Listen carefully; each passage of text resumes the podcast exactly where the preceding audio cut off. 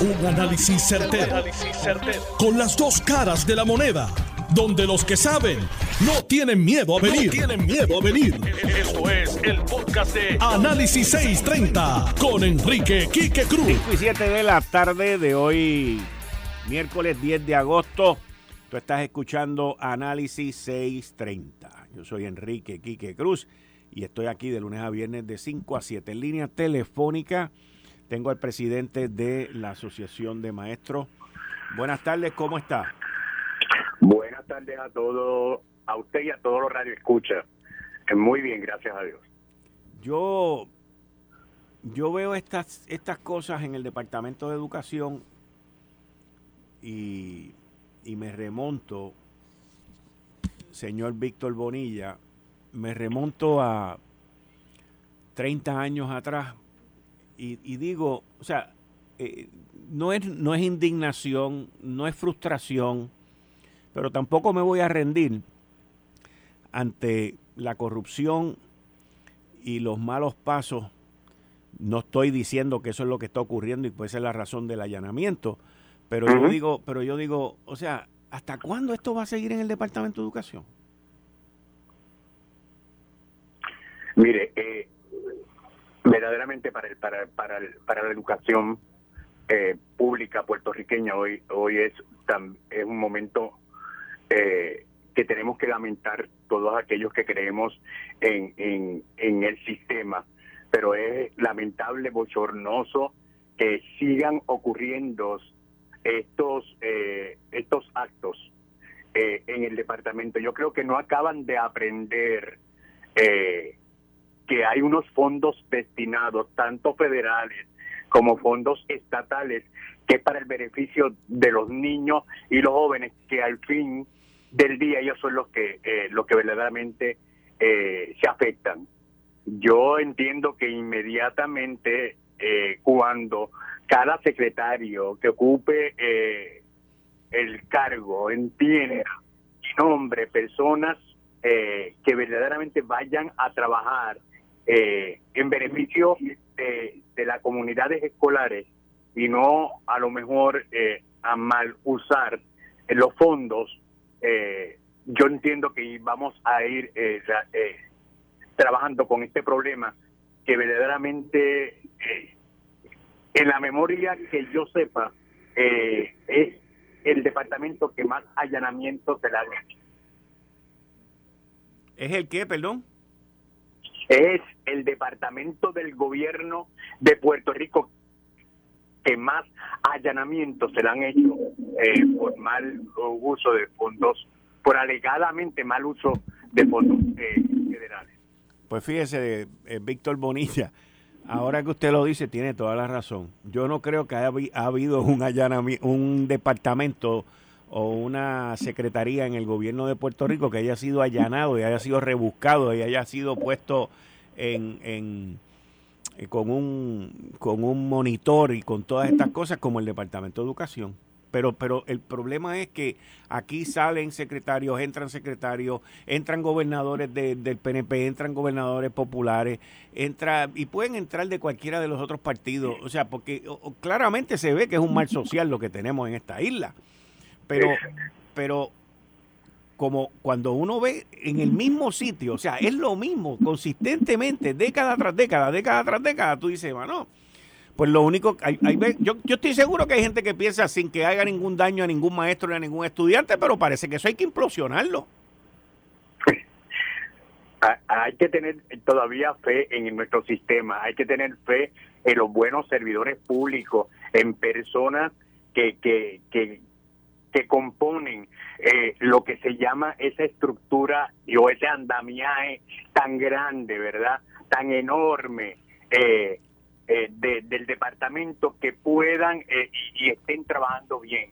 Lo que yo sí puedo entender, que ya deben de ir pensando en, en que se le dé más autonomía a las escuelas, siempre y cuando tenga unos buenos eh, reguladores para que esos fondos vayan directamente a, puede ser a las oficinas regionales, puede ser a las escuelas, que el, el, el maestro y esa comunidad escolar es el que sepa que ese dinero está llegando y que no se quede en, en, arriba y no pueda esos eh, fondos ser identificados eh, para el beneficio de los compañeros maestros y estudiantes. Mire, de acuerdo a si estoy mal, pues tengo que aclararlo, pero esos fondos fueron después de los huracanes. Eh, para, para poder reabrir los inicios de las clases en las escuelas públicas y, y viendo que se estén allanando información porque posiblemente eh, eh, tenga un delito.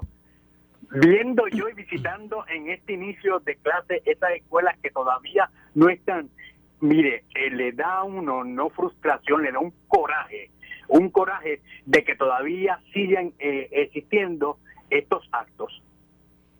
El compañero aquí, director de programación, Alex Delgado, en su página de Facebook publicó una nota que, es interesantísima. Yo pienso en los carros estos eléctricos que guían solo ahora. Y él pone, otra vez, imagino que los vehículos federales ya guían solitos hasta educación de tanto que los han visitado.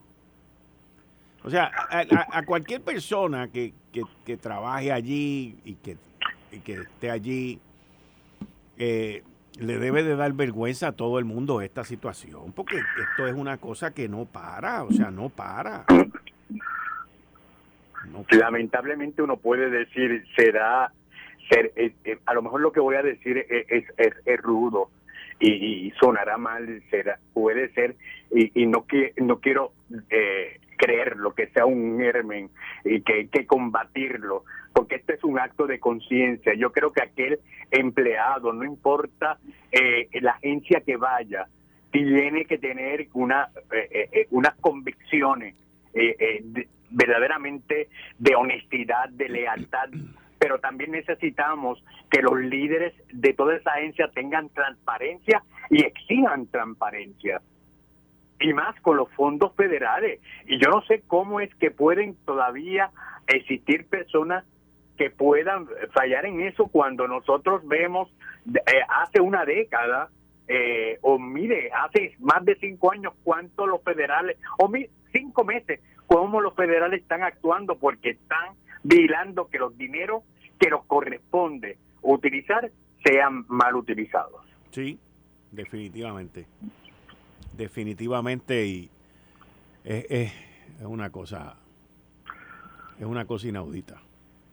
No, y, le digo, ahora mismo en la Asociación de Maestros eh, de Puerto Rico con la local sindical eh, eh, hemos creado un grupo a lo mejor para fiscalizar los fondos los fondos que liberaron para el beneficio de las comunidades escolares para los proyectos de columnas cortas, de, eh, de aires, de ventilación. ¿Por qué lo hemos hecho? Hemos nombrado un, maestro por cada región educativa, que son siete, para ello mismo, para que por lo menos nosotros y el pueblo entienda que esos fondos fueron liberados y cómo se están utilizando.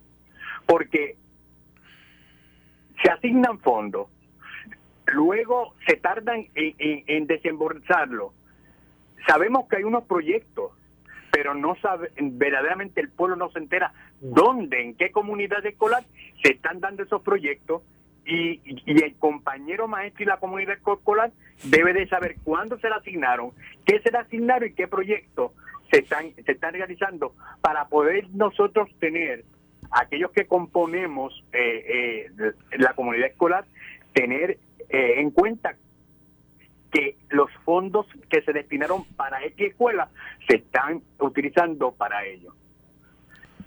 Y eso tenemos que estar muy pendientes cada comunidad escolar.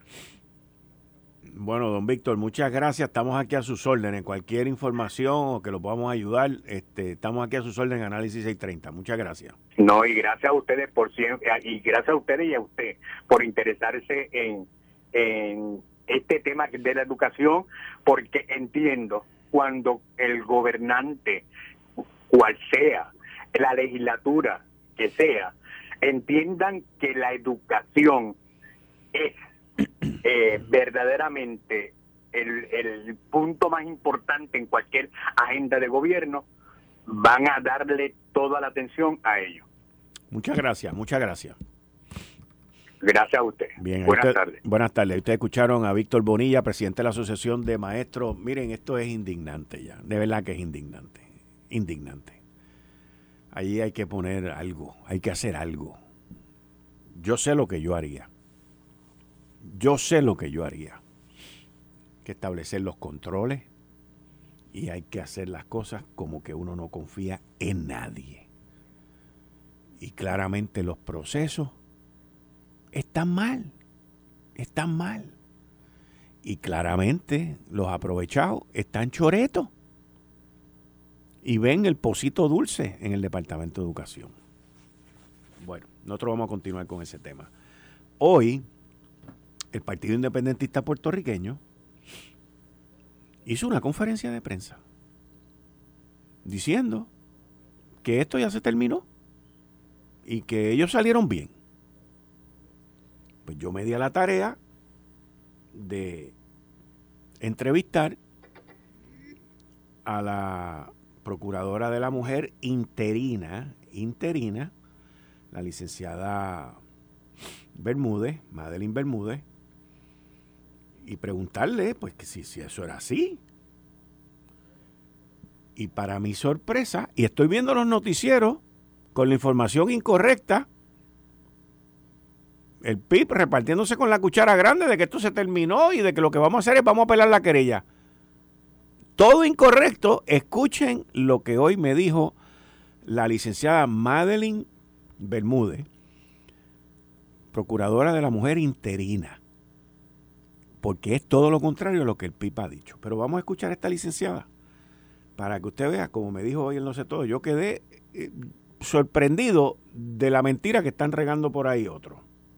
Nos acompaña en el estudio la procuradora interina de las mujeres, la licenciada Madeline Bermúdez, a quien, con quien vamos a abordar sobre la querella que firmó Lercy Boria el pasado 5 de agosto, mismo día cuando anunció su renuncia contra el Partido Independentista Puertorriqueño por incumplimiento con los protocolos de hostigamiento sexual y laboral. Licenciada, Muchas gracias por estar aquí. Bienvenida a Lo Sé Todo. Gracias, un placer. Gracias a ustedes por la oportunidad. Licenciada, esta querella se presenta el pasado 5 de agosto.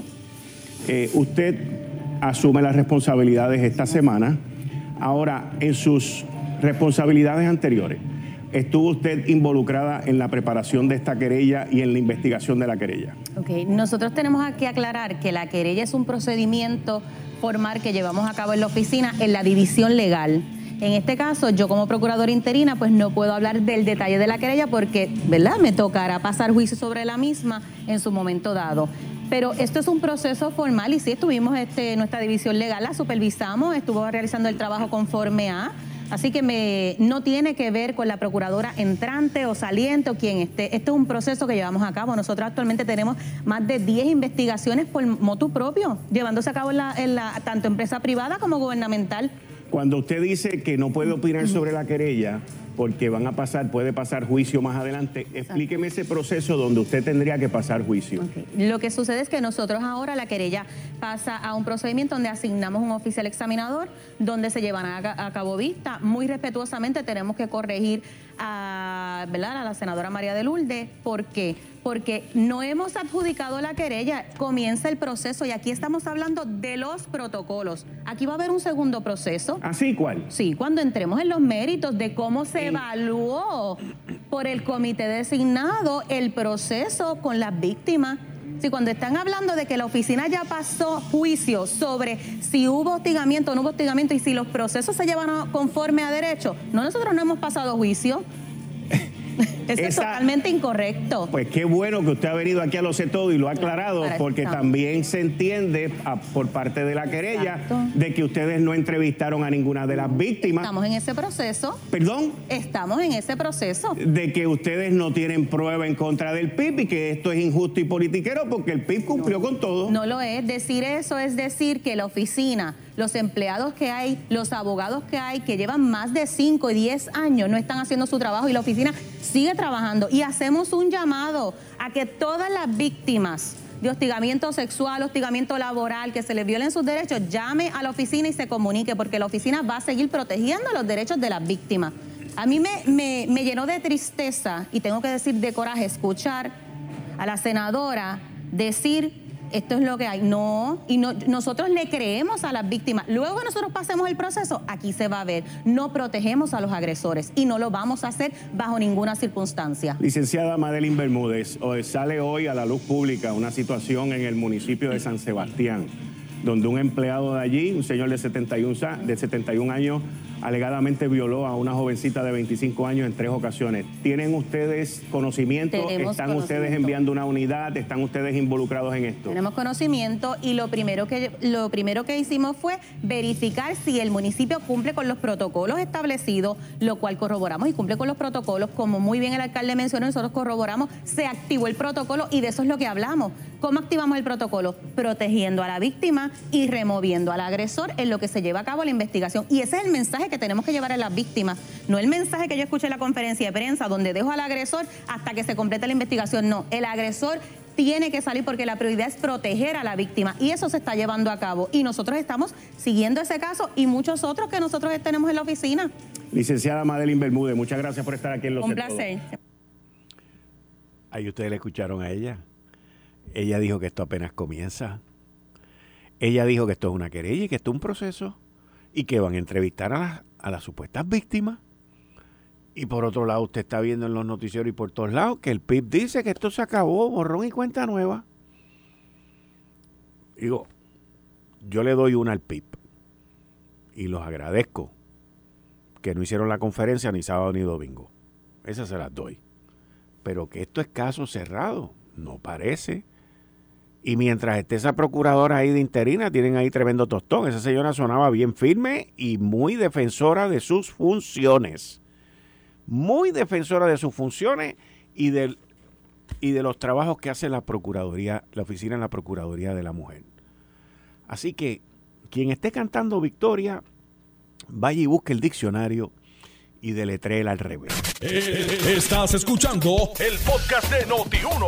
Análisis 630 con Enrique Quique Cruz. Dándole la bienvenida al ex fiscal federal, el licenciado Juan Massini Jr., y al ex Special Agent in Charge del FBI, Carlos Cáceres. Bienvenido ambos. Gracias, Quique. Bueno estar contigo y saludo a todos Radio Escucha. Gracias, Quique. Saludo, Juan. Un cordial saludo a los Radio Escucha de Análisis 630. Igual a ti, Carlos. Saludos. Bueno, la semana pasada nosotros tuvimos aquí un programa especial el jueves pasado que duró hora y media y hoy es miércoles y los federales no paran. Están más activos que, que, un, que un hormiguero cuando se le pisa encima. Porque es lo que se me viene a la mente. Que salen todas esas hormigas para afuera. Este, hoy hubo un allanamiento, Departamento de Educación relevan de sus funciones a un empleado en el Departamento de Educación. No solamente allanan las oficinas del Departamento de Educación, sino que allanan el apartamento de un empleado del Departamento de Educación. Carlos Cases, ex Special Agent in Charge del FBI, desde el punto de vista de investigación. Eh, me gustaría que me explicaras los, los movimientos que se dan y qué es lo que se se podría estar buscando, que es lo que ustedes buscan siempre en una investigación cuando hacen un allanamiento. Y luego el ex fiscal federal Juan Massini, que me explique desde el punto de vista un fiscal federal qué es lo que tiene que hacer para conseguir una orden de allanamiento y qué es lo que se busca. Adelante, Carlos. Sí, eh, buenas tardes, Kike. Gracias por la invitación. Pues como ya sabemos, en la mañana de hoy, agentes de la Oficina de Inspector General del Departamento de Educación Federal, el OIG, ejecutaron dos órdenes de allanamiento. La primera, según los medios, ¿verdad? que he leído los, los de prensa hoy, fue en la oficina del gerente de educación técnica del Departamento de Educación, quien había, quien había sido nombrado a su puesto en el 2017 por la entonces secretaria de Educación, Julia Keller, que sabemos que fue convicta por esto de corrupción a nivel federal hace un tiempo atrás. No estoy diciendo, lo estoy diciendo como un dato histórico, no estoy diciendo que una cosa venga que ver con la otra, pero eso, eso es así de acuerdo a, los a artículos eh, que le dieron el día de hoy.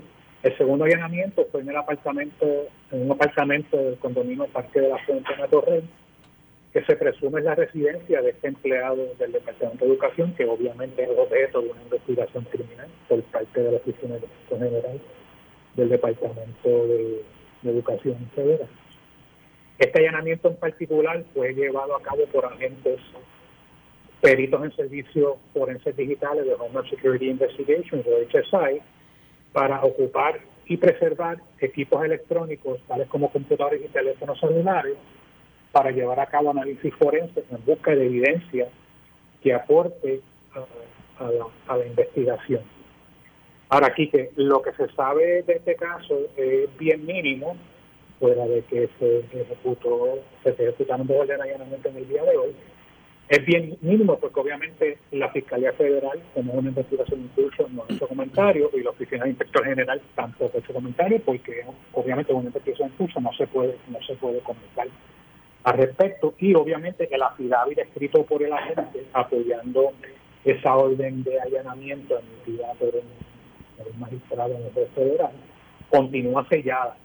Así es que, eh, eh, ¿verdad? Hablar del caso, de qué trata el caso, sería puramente especulativo porque no hay información alguna que ha trascendido en el día del oficial de parte de la agencia federal en torno a la investigación.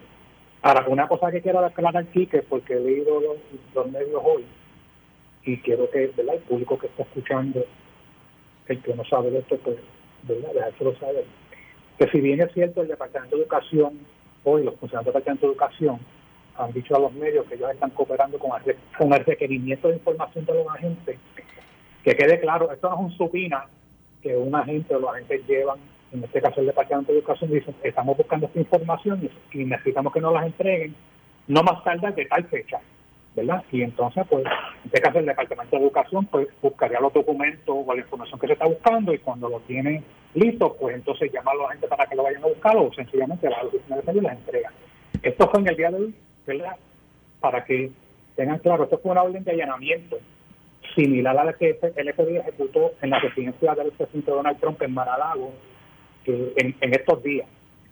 En el caso de, aquí de hoy, los agentes irrumpieron en el Departamento de Educación, y no quiero decir que irrumpieron violentamente, sino que ellos llegaron allí y sin pedir permiso entraron y procedieron a registrar la oficina de este empleado. No pidieron permiso, no, no, no dijeron mother media ni nada de eso, sencillamente fueron a hacer su trabajo, ¿verdad? O sea, que son dos cosas bien diferentes. Un supina donde se entrega la información y un allanamiento donde los agentes se presentan y irrumpen, entran sin pedir permiso y llevan a cabo la orden de registro expedida por el, en este caso por el juez federal. Licenciado Juan Massini, ex fiscal federal.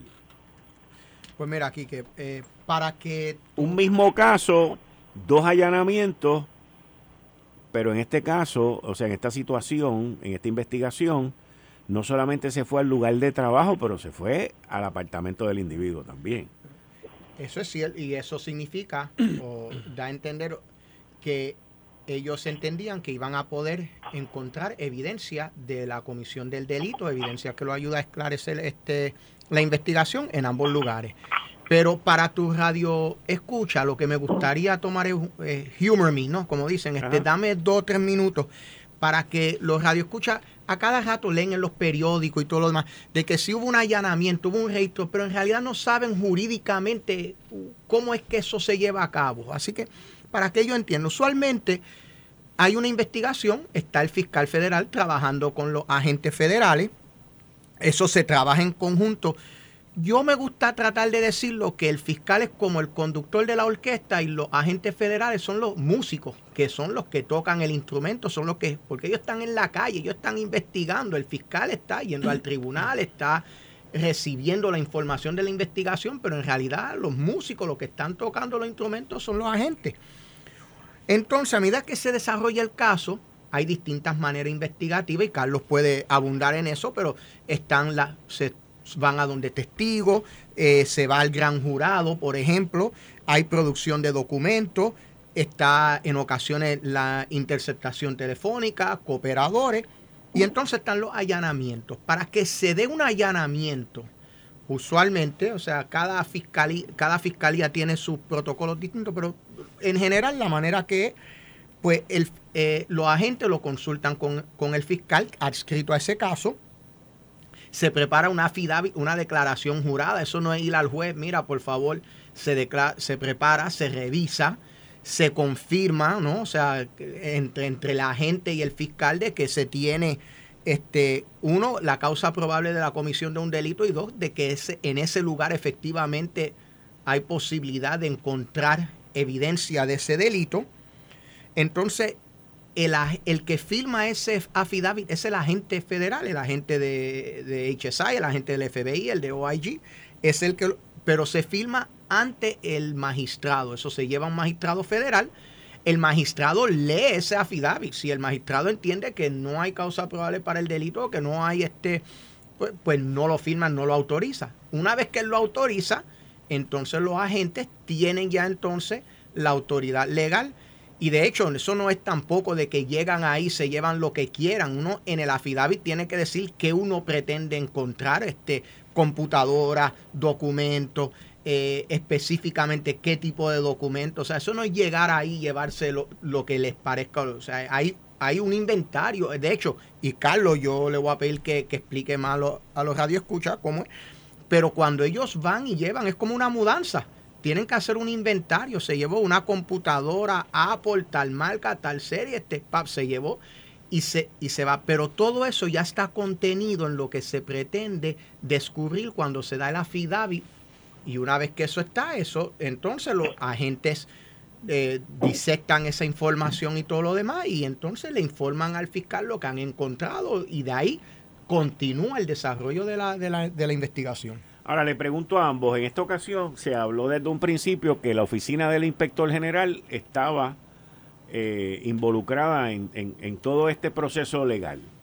Eso significa que la oficina del inspector general del Departamento de Educación eh, hizo una investigación y entonces se la llevó a agentes federales para entonces llevar a cabo este allanamiento. Y, hago la pregunta si ese es el protocolo o el proceso al estar involucrada la oficina del Inspector General, OIG, porque hace menos de dos semanas el secretario de Educación, Cardona, estuvo aquí en Puerto Rico, el federal.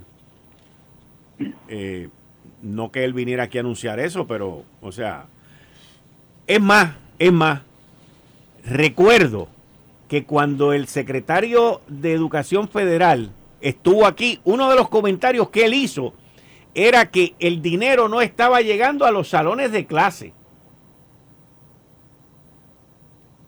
Y entonces, dos semanas más tarde, ¡pum! cae este allanamiento. Empezamos con la oficina de inspector general. Carlos. Sí, que mira, la oficina de inspector general tiene agentes especiales con la facultades en ley que tienen, por ejemplo, los agentes del FBI en términos de corrupción.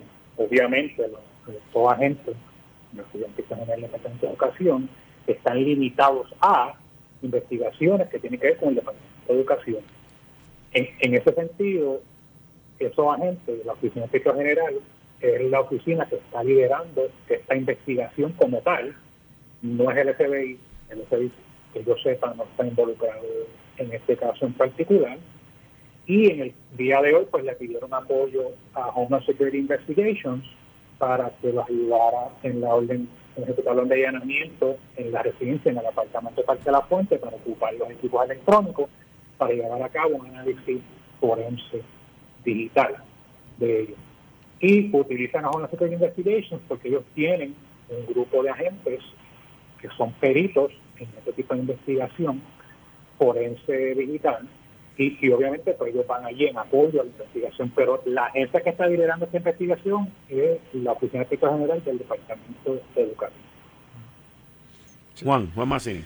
Sí, o sea, eh, las distintas agencias federales tienen dentro de su autoridad, tienen la potestad de tener agentes federales adscritos a esa agencia y su, su jurisdicción, si se puede decir, el está limitada a eso. O sea, por ejemplo, el, Departamento de Educación pues no estaría investigando, los oficiales federales no estaría eh, investigando pues un caso de terrorismo. Eso le compete este, al FBI. De hecho, la, única agencia que básicamente tiene una, un blanket policy, o sea, que tiene una autoridad completa para investigar todos los delitos eh, federales, el FBI, las distintas agencias, Servicios Secretos, HSI, eh, DEA, todos ellos tienen unas limitaciones en qué pueden, en los alguaciles federales, en qué pueden investigar y qué no. Así que este caso en realidad lo está liderando eh, los oficiales y la gente de educación para este tema de, de, dentro de la competencia de ellos.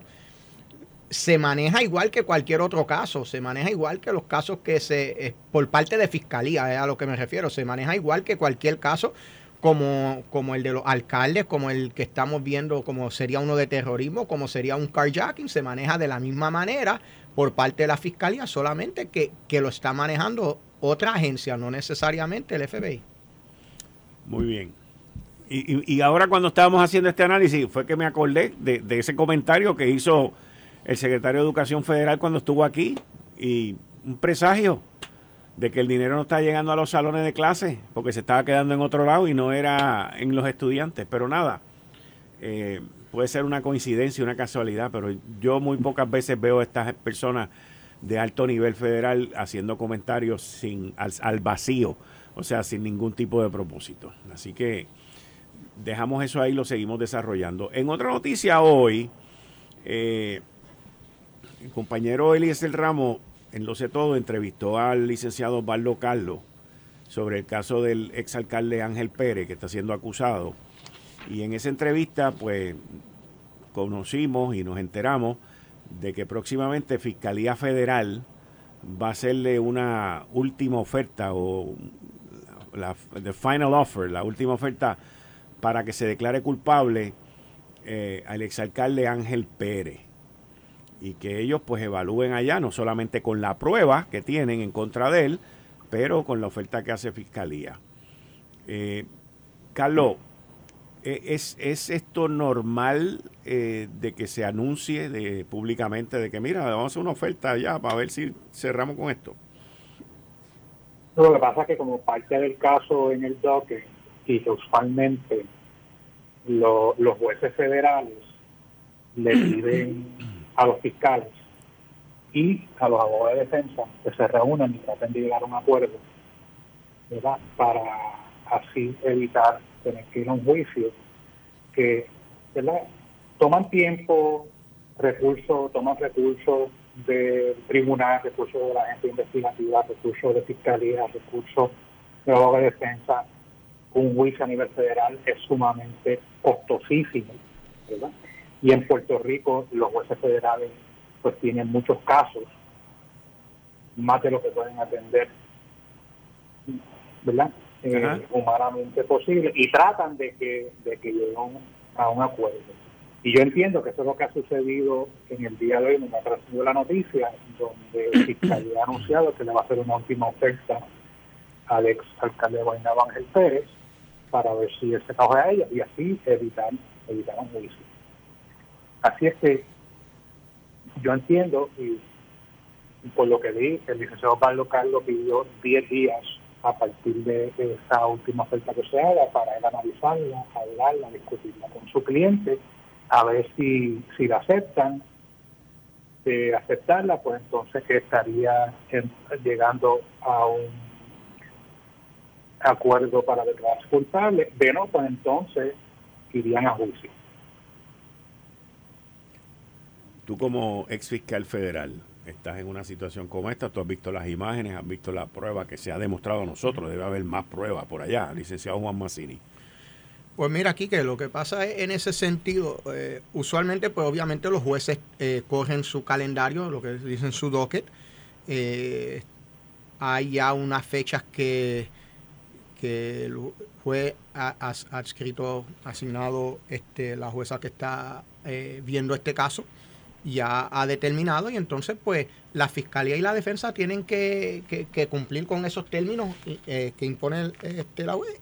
Lo otro es que a falta de una orden de mordaza, un abogado de defensa puede pues hacer cualquier comentario, ¿no? Este y pues obviamente aquí pues por lo que por lo que se ha reportado, yo no escuché la, la, entrevista. la entrevista, pero por lo que se ha reportado pues eh, el compañero Osvaldo Carlos pues ha hecho su, su comentario de, cuál es el estatus y qué es lo que está eh, eh, pendiente. A base de eso, siempre, eh, Quique, hay una cosa, el acusado siempre tiene la potestad y libertad de declararse culpable. La, cosa es que si hay alguna oferta sobre la mesa. Pero tú puedes ir al día de... Yo he tenido casos cuando yo era fiscal donde yo estaba listo para ir al juicio y la, defensa entendía que lo que se le estaba ofreciendo no era aceptable y llegaban el día del juicio y a veces decían, juez, mi, el abogado de defensa, mi cliente quiere declararse culpable sin, sin un acuerdo de fiscalía y, se declaran culpables y hay razones para eso. Este, a veces ellos entienden que, que pueden conseguir una, unos atenuantes que quizá el juez estaría dispuesto a aceptar, que quizá la fiscalía no estaba dispuesto a recomendar o, o, permitirle que hicieran esos argumentos. Eh, a veces quieren preservar algo para, para, para, para apelar al circuito que de alguna de, de algún tema eh, que ya hubo una decisión preliminar por parte del juez. O sea que, que el acusado siempre se puede este, declarar culpable sin un, sin, un, acuerdo, Sin un acuerdo. O sea, no, en ese sentido no hay nada que, que, prohíba eso. Carlos. Juan, pero, pero Juan, pero voy, más allá. Inclusive, en medio de un juicio, yo lo he visto en casos míos, donde el acusado cuando ve la evidencia presentada por la fiscalía, en mi caso el FBI, evidencia devastadora, demoledora, se vira y le dice a su, le, le dice a su abogado declarar culpable y paran los procedimientos y entonces se declara culpable a mitad de juicio. Eso eso eso eso llegó a suceder. O sea que lo que dicen es que el, el, el acusado, los acusados siempre tienen la opción de declararse culpable en cualquier momento durante el proceso. Lo que pasa es que dependiendo en qué momento del proceso puede haber un acuerdo con fiscalía donde deciden archivarles unos cargos o, ¿verdad? o tomar en consideración unos atenuantes y en otros casos pues en medio de un juicio pues normalmente se va a quedar culpable se declara culpable a lo que a lo que está en el primer acusatorio y se ponen a la merced del juez a la hora de la sentencia. Y, y recuérdate una cosa aquí que eh, eso es cierto, o sea, y, como dice, como lo describe Carlos, y parte de lo que hay que también para que los radioescuchas eh, también comprendan, los que eh, es el siguiente tema, que si hay varios, si hay un cargo, pues es irrelevante, se puede declarar. Si hay varios cargos, se declara culpable de, vamos a suponer, por ejemplo, de, hay cinco cargos y se declaran culpable de dos, entonces le compete a, a la fiscalía decidir, acepto esos dos cargos y se acabó y no sigo con los otros tres, o vamos a juicio entonces a los otros tres. Pero al momento de sentenciar, y tengo que hacer la salvedad, hay unas excepciones para ciertos tipos de cargos que entonces eh, la pena es consecutiva y no concurrente, pero esas son las excepciones, no, es la norma. La norma es que si tú te declaras culpable a dos, tres cargos, eh, las penas son eh, concurrentes y no consecutivas. Así que si tú te declaras culpable de dos cargos, por ejemplo, técnicamente, a menos que no sea uno de los delitos donde la ley tipifica que tiene que ser consecutivo, pues, pues las sentencias se van a, van a ser concurrentes. Hmm. Mucha actividad, señores, mucha actividad por parte de investigaciones, por parte de los federales, y esto pues parece que, que están en, en un rol, en un movimiento continuo y activo. Carlos. Sí, Quique, y hoy, hoy es un ejemplo más de que el FBI estaba en los medios últimamente con estos arrestos de sí. pero en el día de hoy claramente sale el departamento de la opinión general del, departamento de educación llevando a un allanamiento hace varios días atrás, ayer o antes de ayer, estuvo ATF, ¿verdad? que llevaron a cabo una redada de principio de arresto en caso de narcotráfico y, así hemos visto otras agencias, la DEA, la Superior Investigation de otras agencias que han estado trabajando arduamente en la calle y desarrollando investigaciones para llevarlas, llevarlas y someterlas al tribunal. O sea que aquí en Puerto Rico, que las agencias federales, todas investigativas, todas, todas están bien activas, trabajando en las áreas que le competen. Mira, acabo de encontrar aquí el artículo. Miguel Cardona advierte que el dinero federal debe de llegar a los salones de clase de las escuelas de Puerto Rico. Eso fue el 28 de julio. Prácticamente dos semanas después, catapum, un allanamiento. Sí. Y obviamente el secretario de Educación tiene que tener conocimiento de esta investigación en Puerto Rico. So, al llegar aquí, él, le tiene que haber dado un briefing su gente del estado de situación con lo que tiene que ver con los fondos del Departamento de Educación Federal de Puerto Rico y estoy casi seguro de que esta investigación y alguna otra que va a estar corriendo hayan dejado saber antes de venir a Puerto Rico. Por algo, por algo él hace ese, ese comentario. Sí, es que ese comentario ahora hoy, que es que me acordé, cuando estaba hablando con ustedes, me acordé ese comentario, uno de momento lo vio como que, wow, qué nice, tú sabes, el tipo quiere que el dinero llegue al salón de clase, pero mira, dos semanas más tarde, al día, al chavo, ¡pum!, cayó la bomba. Claro, claro. Carlos Case. Esta investigación obviamente viene de tiempo. Sí, sí, sí. Muchas gracias, Carlos. A ti, Quique. Bien, licenciado Juan Massini. Muchas gracias. Gracias a ti, Quique. Carlos, bueno estar contigo de nuevo. Así que y saludo a todos los radio escuchas. Ahí ustedes escucharon al ex Special Agent in Charge del FBI, Carlos Case, y al ex fiscal federal Juan Massini Jr. Esto fue el, podcast de Notiuno. Análisis 630 con Enrique Quique Cruz. Dale play a tu podcast favorito a través de Apple Podcasts, Spotify, Google Podcasts, Stitcher y notiuno.com.